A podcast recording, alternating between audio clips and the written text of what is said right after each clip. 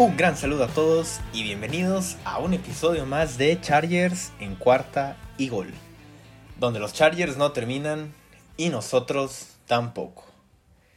Espero estén tan contentos, tan emocionados y tan agradecidos con lo que ha sucedido en estos últimos días como yo lo estoy. Mucha emoción se ha vivido desde hace una semana, ha sido bastante bastante sorprendente, increíble todo lo que ha sucedido alrededor de los Chargers. Obviamente hoy vamos a hablar de todo lo que sucedió en estos primeros días de la agencia libre y, todo lo que se pueda venir, ¿no? Eh, nada más recordarles antes de iniciar el, de hablar de todo lo que ha pasado, eh, que nos pueden seguir en nuestras redes sociales, ¿no? A mí me encuentran en arroba luischavez08 y a la cuenta de este programa, ya saben, la encuentran en arroba cuarta y gol Chargers. Ahí para que puedan estar al pendiente de todas las noticias, comentarnos, compartir.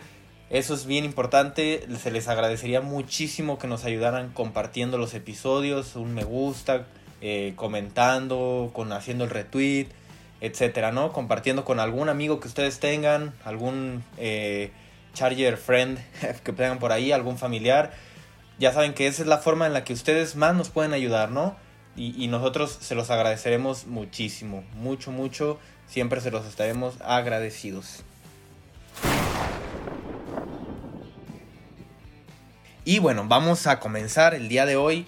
Antes de meternos de lleno en lo que sucedió ayer, el día lunes, que fue bastante increíble, vamos a hablar un poquito de las noticias de hoy, que ya después desglosaremos un poco más a, profundidad, ¿no? Pero hoy nada más como para, para, para que si alguno de ustedes no está entrado, pues pueda puede enterarse, ¿no?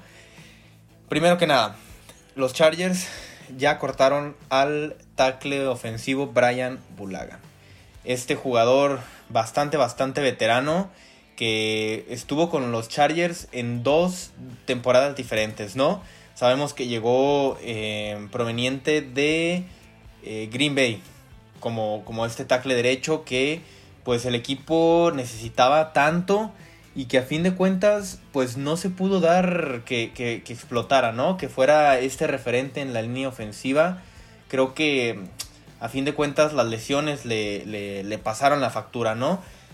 Es un, es, un, es un tipo que ya tiene 32 años. La, la primera temporada con los Chargers eh, solamente jugó 10 partidos, se perdió 6 partidos. Y pues la primera, y perdón, la siguiente temporada, o sea, la 2021, la que acaba de terminar, solamente jugó un partido, ¿no? Así que pues se le agradece a Brian Bulaga, sobre todo lo que más le agradecemos es que haya reclutado a Corey Linsley, ¿no?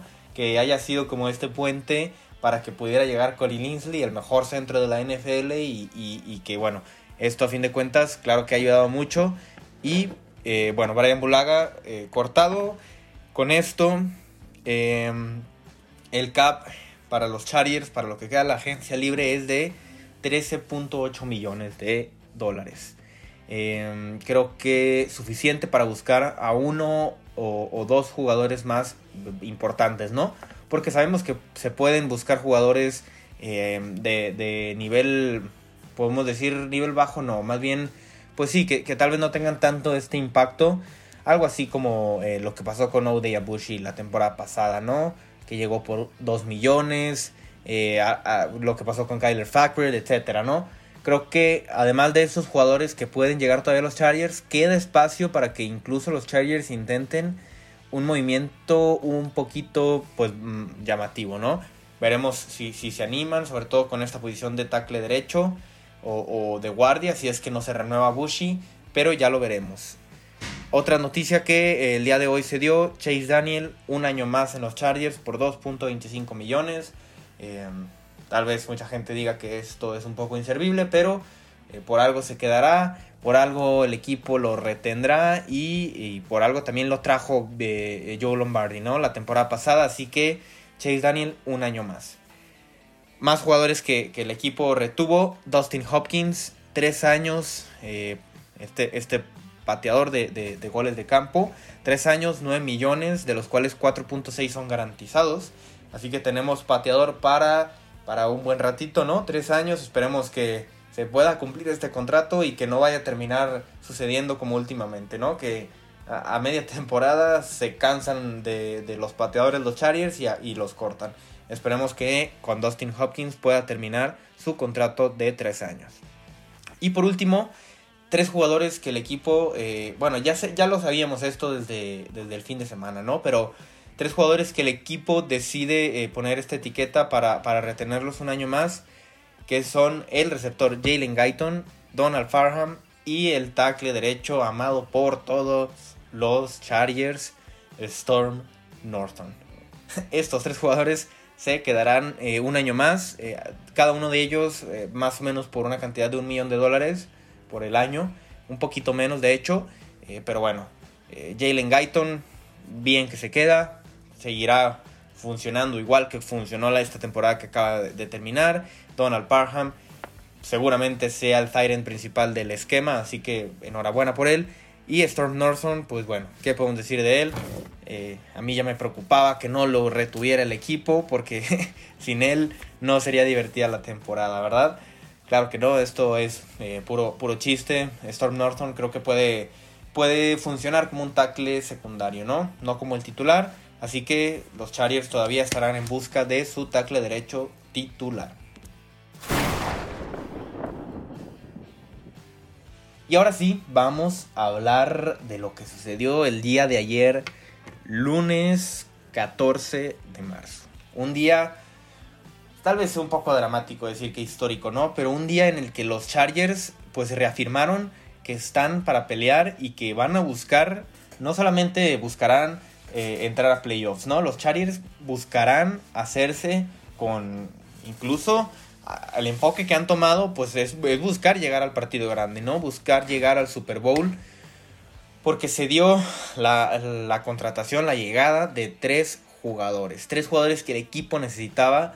Dos de ellos de los cuales hablamos en, en la semana pasada que podían llegar al equipo y que serían muy muy buenas opciones para que llegaran a reforzar esta defensiva que fue de las peores la temporada pasada. Y, y entonces los Chargers pues dicen, ¿sabes qué?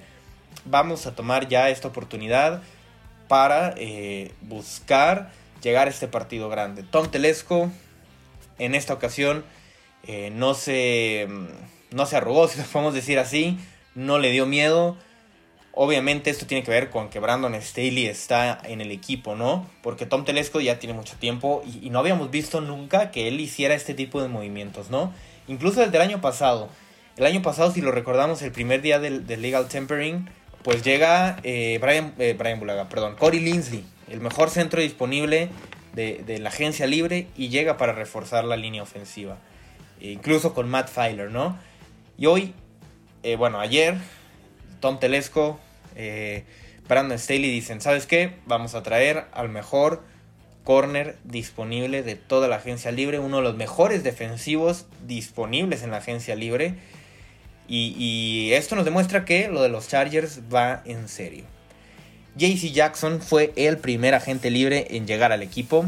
Él firmó un contrato de, bueno, firmará porque todavía no se hace 100% oficial. Sabemos que eso sucederá hasta el día de mañana, miércoles.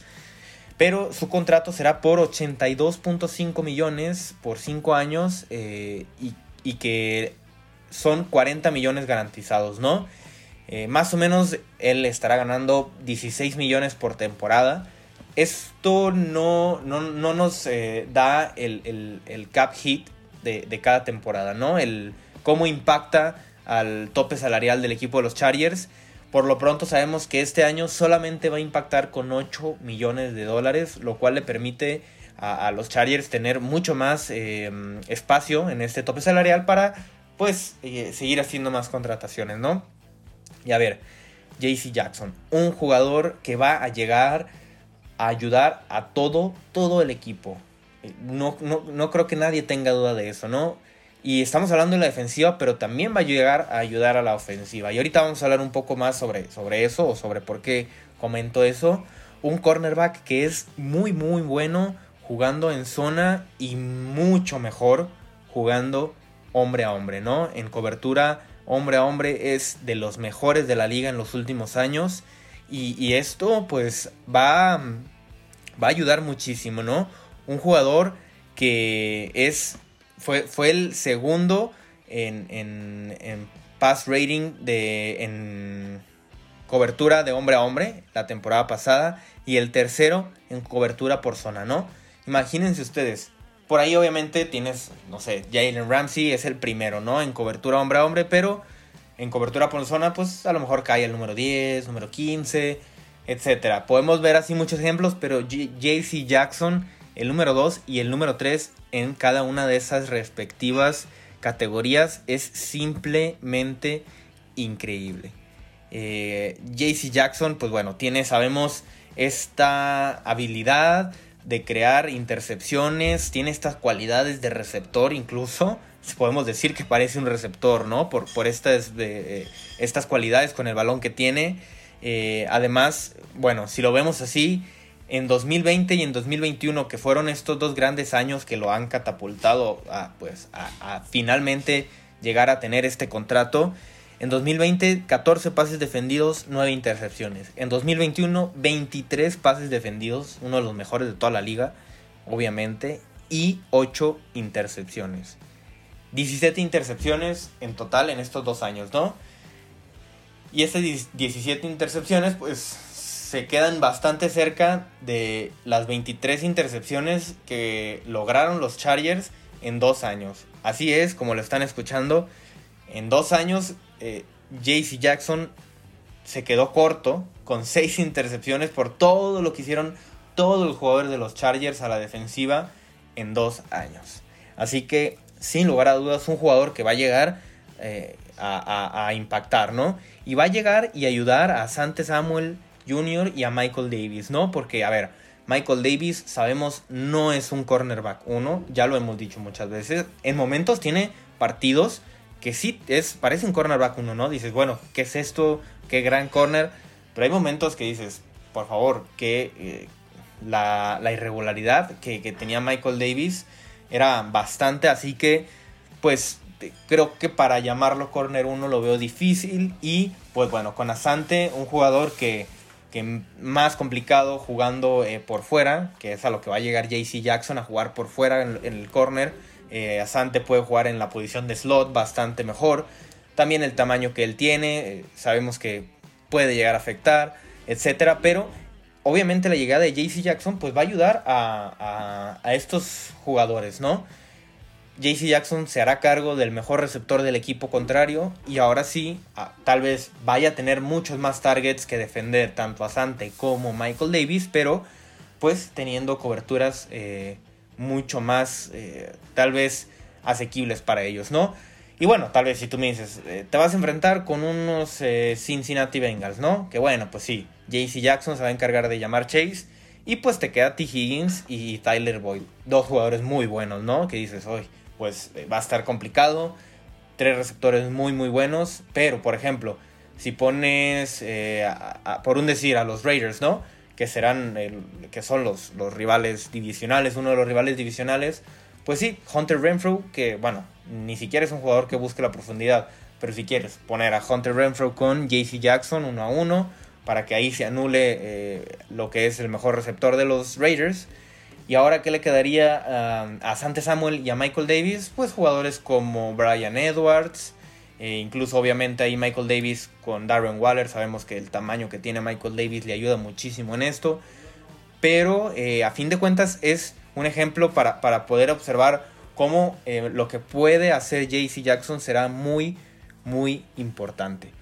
Y lo que comentaba yo de que la ofensiva incluso se va a beneficiar pues es esta parte de los turnovers, ¿no? Sabemos que los Chargers no son un equipo que se caractericen por eh, hacer entregas de bueno, no, sí hacerlas, pero no provocarlas, no provocar estas entregas de balón. No, no es muy común que los Chargers consigan tantas eh, intercepciones o balones sueltos. Entonces, pues con que JC Jackson llegue y ponga estos números de, de 8 intercepciones o 9 o algo por el estilo, creo que pues obviamente le dará muchísima más oportunidad a Justin Herbert y a, la ofensiva para em, seguir poniendo puntos en el marcador, ¿no? Esto será muy, muy importante. Eh, ¿Qué más podemos decir, a ver, de, de, de JC Jackson? El contrato. El contrato fue eh, una verdadera joya, si lo podemos ver así. incluso, eh, obviamente, sabemos que el cap hit de este año serán 8 millones, pero si nosotros ponemos el, el promedio que ganaría por año JC Jackson, pues dices, bueno, 16.5 millones. Y es muy, muy, eh, si lo puedo decir, hasta barato, ¿no? Creo que para mí, bueno, yo lo veo así. Yo pensé por ahí, eh, bueno, según Pro Football Focus, podía llegar incluso a, a, pedir hasta 22 millones por año. Y es casi, son 6 millones más, ¿no? Es muchísimo, bueno, 5.5 millones más. Pero incluso yo decía, bueno, si llegara por 20 millones, pues te la piensas, ¿no? Dices, ay, qué tentador. Eh, creo que podría ser una opción, pero eh, a fin de cuentas era mucho dinero. Pero 16.5 millones.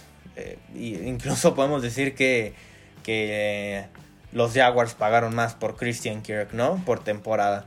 Como poner un ejemplo simplemente. Así que por donde sea que lo vean, la llegada de, de JC Jackson es muy, muy buena y claro que ayuda a toda la defensiva, hace que esta defensiva suba un escalón más y, creo que con esto pues eh, ya se empieza a completar este lado del campo, ¿no? Con Staley ahí, y, eh, obviamente teniendo la experiencia Staley de haber jugado, bueno, de haber coacheado a un corner como Jalen Ramsey, pues sabemos que JC Jackson obviamente no es Jalen Ramsey, pero...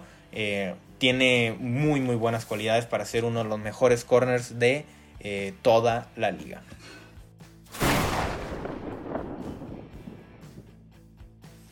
Ahora pasaremos con el segundo agente libre que llegó a los Chargers y aquí eh, comenzaba ya ahora a trabajarse la verdadera necesidad del equipo, ¿no? Porque uno decía, bueno, qué padre que yo JC Jackson, eh, qué, qué bien se sentía, pero al final de cuentas decías, oye, me, falta, me falta algo ahí, ¿no? Y, es obviamente la defensiva terrestre, que pues fue lo que a fin de cuentas eh, sepultó a los Chargers la temporada pasada, ¿no? Fue la mayor eh, razón de que los Chargers no pudieran llegar a, la postemporada. Y aquí es donde entra Austin Johnson. Este jugador que también ya, ya algo veterano, si lo podemos decir así, él estuvo en las últimas temporadas jugando para el equipo de los Gigantes de Nueva York. Eh, creo que también su llegada es bastante, bastante oportuna. sus primeras temporadas él estuvo jugando en Tennessee. Recordemos fue un pick de segunda ronda eh, de, los Titans. Así que pues un jugador que desde, desde, que lo tomaron se veía potencial, ¿no? Y a ver, Austin Johnson sabemos, no es, no es un nombre que digas, este, a ver, eh, es de los mejores de la agencia libre, eh, todos esperamos que llegara, pues no, claro que, claro que no es así, pero Austin Johnson es uno de los mejores jugadores deteniendo la carrera. Eh, digo, antes de pasar a, seguir analizando lo que pueda ser Austin Johnson, olvidé comentar su, su contrato, ¿no? Él llega por dos años y hasta 14 millones de dólares, más o menos por año estaría ganando entre 6 y 7 millones de dólares.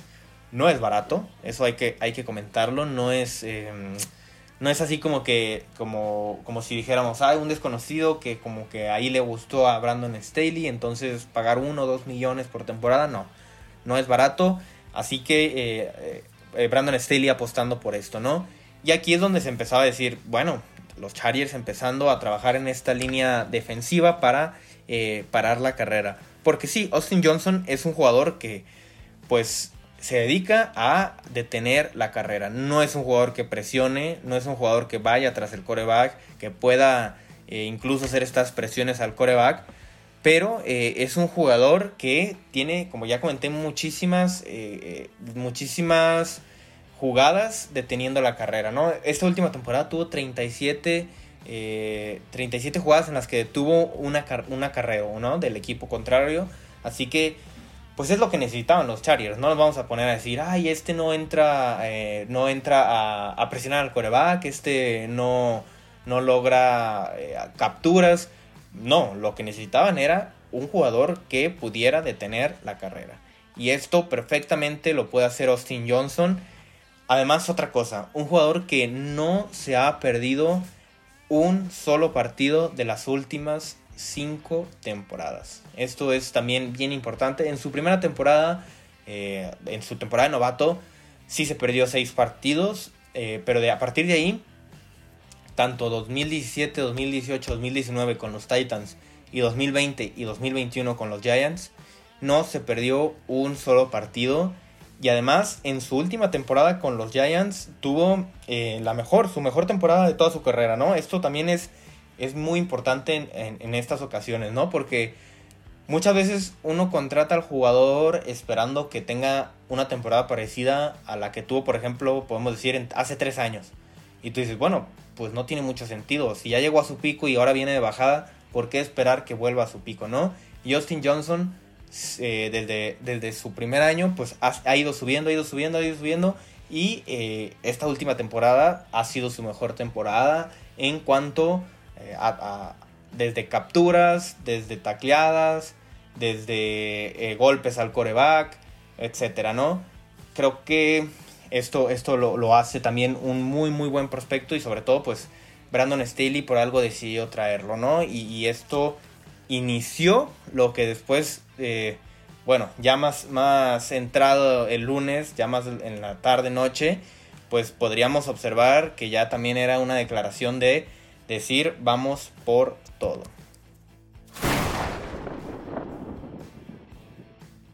Y así fue entonces como llegó el tercer agente libre el día lunes 14 de marzo, como ya lo habíamos comentado, Sebastian Joseph Day un jugador que comentamos en el episodio de la semana pasada que si llegaba pudiera ser de mucha ayuda para el equipo.